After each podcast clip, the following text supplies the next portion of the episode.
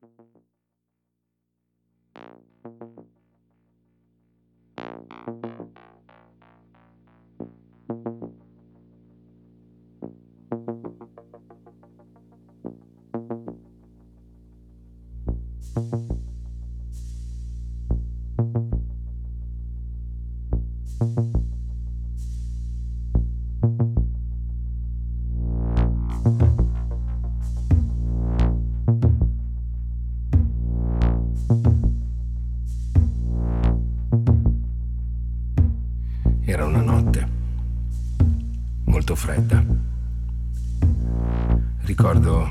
Ero solo,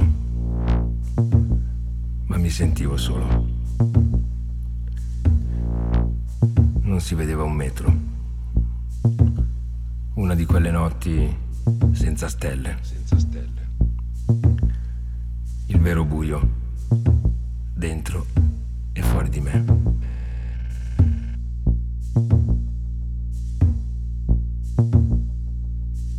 Ad un certo punto avvertimmo un rumore.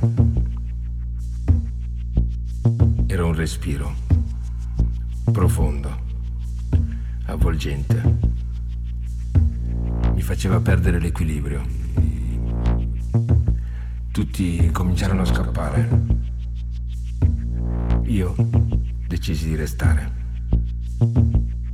Non per coraggio, ma per curiosità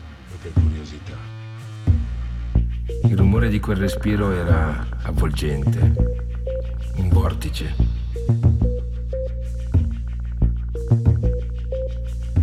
Capì dalla sagoma che si stava avvicinando un cavallo, con sopra una persona.